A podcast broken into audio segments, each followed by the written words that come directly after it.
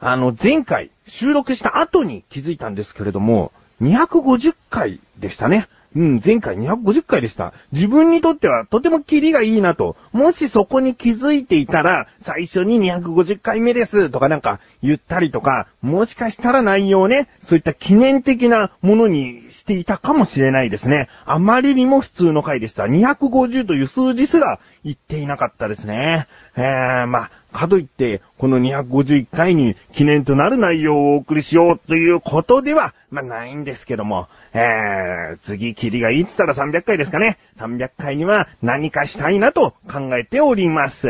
ということで、300回が待ち遠しい自分がお送りします。菊池賞のなだらか向上心。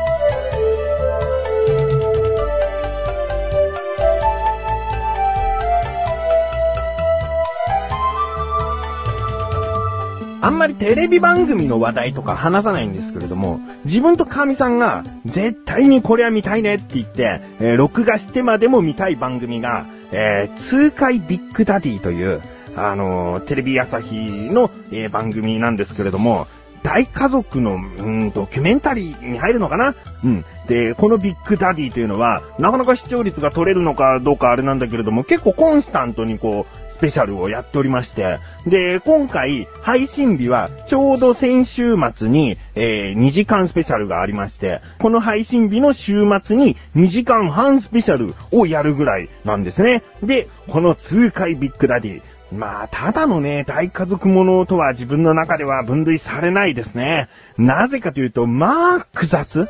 ああ、その家族関係。ざっと、ざっともう言いますよ。えー、このビッグダディっていうのはお父さんの通称なんですけれども、そのお父さんが今現在ですね、13人のお子さんがいらっしゃるんですね。えー、で、その中の5人が、えー、今の妻の子供なんですね。だから、血は、まあ、お父さんの血は繋がっていないんですけれども、一緒に、え結婚して住んでいるという状況。だけど、前回までのそのビッグダディっていうのは、別のえ、奥さんとの、えー、家族話だったわけですよ。その別の奥さんっていうのは、今その4人のお子さんと一緒に暮らしてまして、その4人のお子さんは、もともとそのお父さんと一緒に暮らしていた経験もあったんですけれども、まあ、離婚した時にその4人の子供は今離れて暮らしておりまして、今現在その再婚した、えー、女性が5人の子持ちだったわけで、プラスされて今が13人になっております。うん、まあね、今言った中でもごちゃごちゃしますでしょ？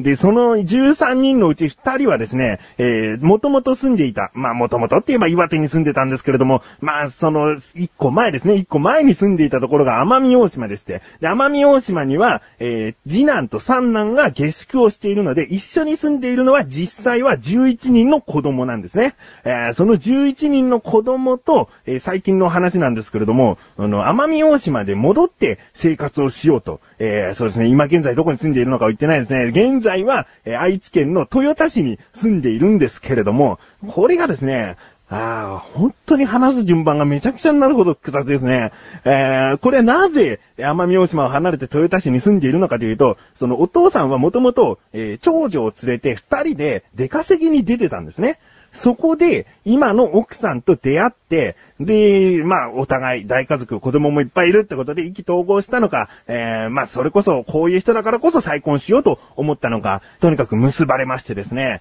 で、その小さい子供たち奄美大島に住んでいたんですけれども、もう一旦豊田市に、えー、愛知県の方に引っ越してこいということで、もう一斉に豊田市に、え、住むことになったんです。まあ、その時に、まだ高校生だった二人というのは、えー、学校のことがあるから下宿ということで奄美大島に残りなということになったんですね。うん。で、その今は、豊田市に子供たちを連れてきたんですけれども、いずれ奄美大島に戻りたいとお父さんは考えていたわけですよ。で、その奄美に戻りたいから、お世話になっていた区長さんとか、大家さんとかに、えー、お父さんとお母さんだけが、こう、挨拶をしに行ったんですね。で、まあ、こういう、こう、いうことがあって、再婚ということになったんですけれども、奄美に戻りたいと。いう話をしたらですね、まあ島の人たちは、そんな出稼ぎに行ってね、新しい奥さんなんか連れて、で、さらにまた子供も連れて戻ってくるなんて、あんまり島の人たちはよく思っていないよと。うん。まあ、その VTR で流れている中では優しい雰囲気がまだあったんですけれども、ちゃんとその、まあ、あの、奄美大島の一角ですから、その一角の町内の人たちが集まって、お父さんと町内の人たちっていう、その、会を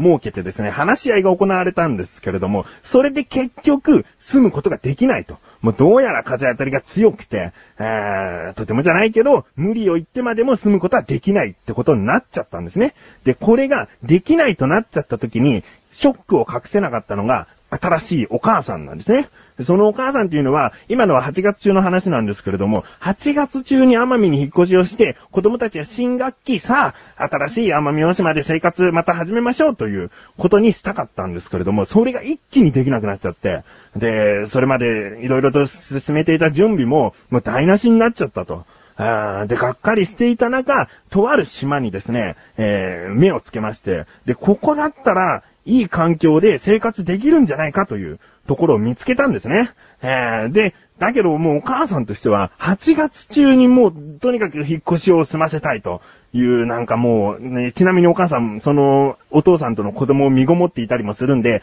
まあ妊娠中というのはイライラしたりとか、まあ人格が変わるとかもそういうことも言われているみたいなんで、まあそういうこともあったのかもしれないんですけれども、とにかく8月中に引っ越ししたい。って言って、お父さんはちなみにその豊田市で生体の仕事をしていたんですね。うん。で、非常にお世話になってるところで働いていたんですけれども、そのお母さんがもうあまりにもせかしてここの島がいいっつって、お母さん一人で島へ下見に行ったんですね。で、下見に行ったところ、その島の案内人みたいな方が、非常にこう、優しく、こう接していて、で、住むとなればここですね、って、えー、なんか物件とかも回っていて、その物件っていうのは、給料に応じて家賃が決まるっていう、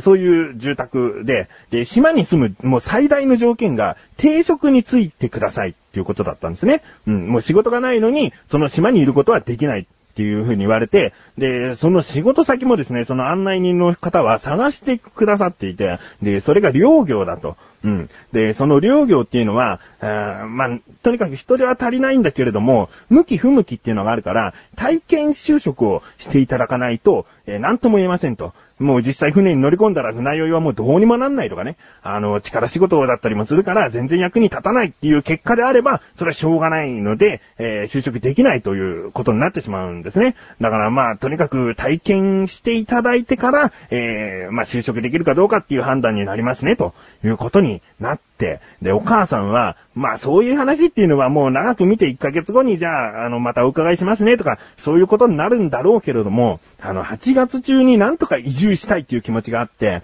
で、なんとかもう今月中無理ですかねつって、えーもう、じゃあこの人この日だけなら大丈夫だよつって、日にちを教えてもらって、で、その結果報告をですね、電話でお父さんにするんですけれども、もうこの人この日しかないって言ってたから、もうなんとかしてね、みたいな、もう強い口調でですね、言うわけですね。で、お父さんも非常にお世話になっているところで、その生体の仕事をさせてもらっているから、そんなもう移動日含めて、えー3日4日取れるような休みはないよと、できないよという思いだったんですけれども、まあ、ここら辺ね、番組でもちょっと濁した感じあるんですけれども、どうやらお父さんは無理、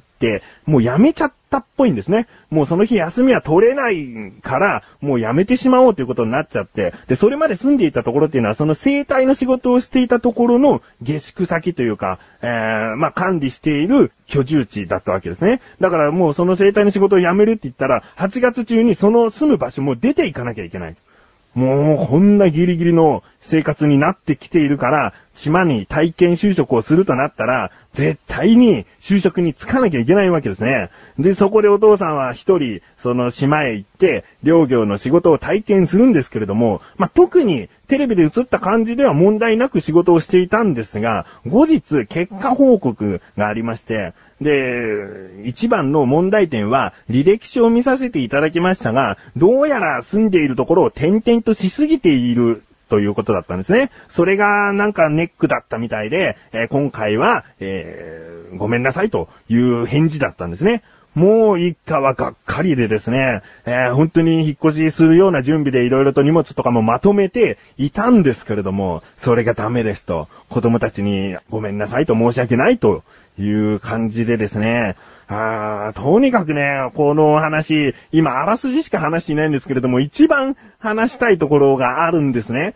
そこはですね、あまりにもごちゃごちゃしすぎてて、きっとね、その番組制作側もまとめきれていないんですよね。あなんか自分の勝手な印象なんですけれども、とあるやりとりがありまして、で、その、それは何かというと、就職するのは難しいですっていう結果報告は電話で受けたんですね。だからつまり島には住むことができませんという報告にもなっていたんですけれども、お父さんはやっぱりその一言だけではまず諦めきれなかったんで、今までお世話にしてくれた、その案内人の人に電話をして、で、なんとかなりませんかねと、その両業の社長さんにももう一度チャンスをみたいなことは言っていただけないですかねみたいな話をしていたら、なんで私があなたたち家族にそこまでしなければいけないのですかと。えー、なんかね、すごく冷たいような、これ、返答だったんですね。うん。で、まあ、それはですね、なんか自分はその時、あ、島の人と言ってもみんなが暖かいわけじゃないのかなというね。なんか島って聞くと、どんどんどんどん若い者たちがこう、島から出て行ってしまって、えー、とにかく活性化させるためにも、若者たちが住むっていうのは、とても嬉しいことなんじゃないのかなと。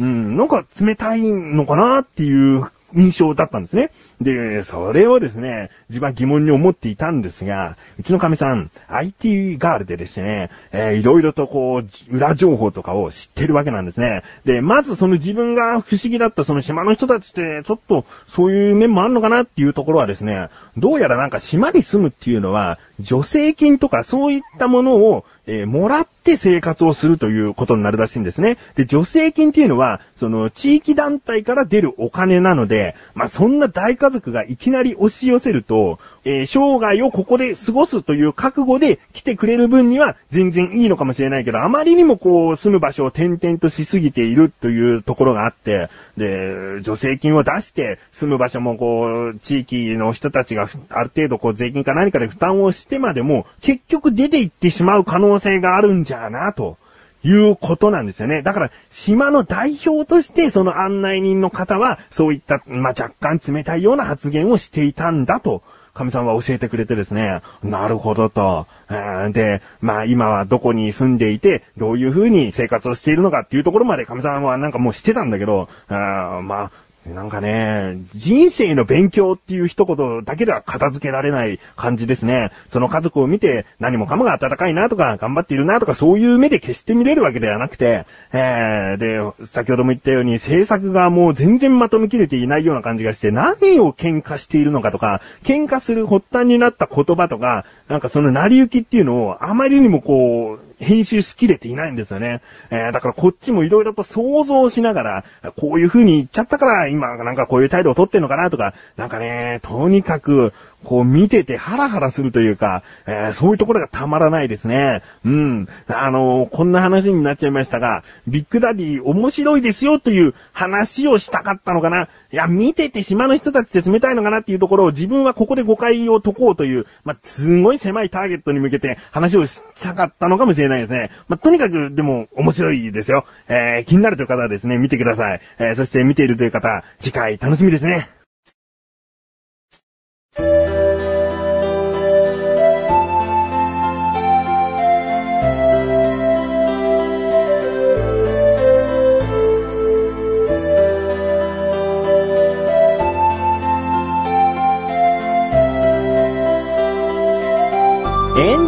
ンどうですか？なんか話分かりましたかね？最初の方いらないんじゃないかという部分あったかと思うんですけれども、終わりの方ね、なんか島の人たちちょっと冷たいなと感じたのにはそういった事情があったんだよという、まあ神さん情報だったんですけれども、そこの部分をなんかあの話したかったんです、本当は。そこ、そこをメインに話したかったんだけれども、やっぱりこのまず家族構成とかなんで住めないのかとか、えー、その奥さんの必死さとか、そういうところとかなんか色々と話したいと思って、ごっちゃごちゃになりましたね。えー、あのー、すいませんね。えー、自力80%のコーナーも用意はしていたんです。だけどこんなに長くなるとは思っていなくて、だけどまあ収録時間を見たら、自力80%は無理だなという判断をしまして、で、まあ今回の疑問っていうのは自分からの疑問だったので、まああの次回にお話ししたいなと思います。ということで、もう、あの、次回はなるべくわかりやすい話でお届けしたいなと思います。なだらか小女子は毎週水曜日更新です。それではまた次回、お相手は菊池勝利したメガネタマーニでもあるよ。お疲れ様です。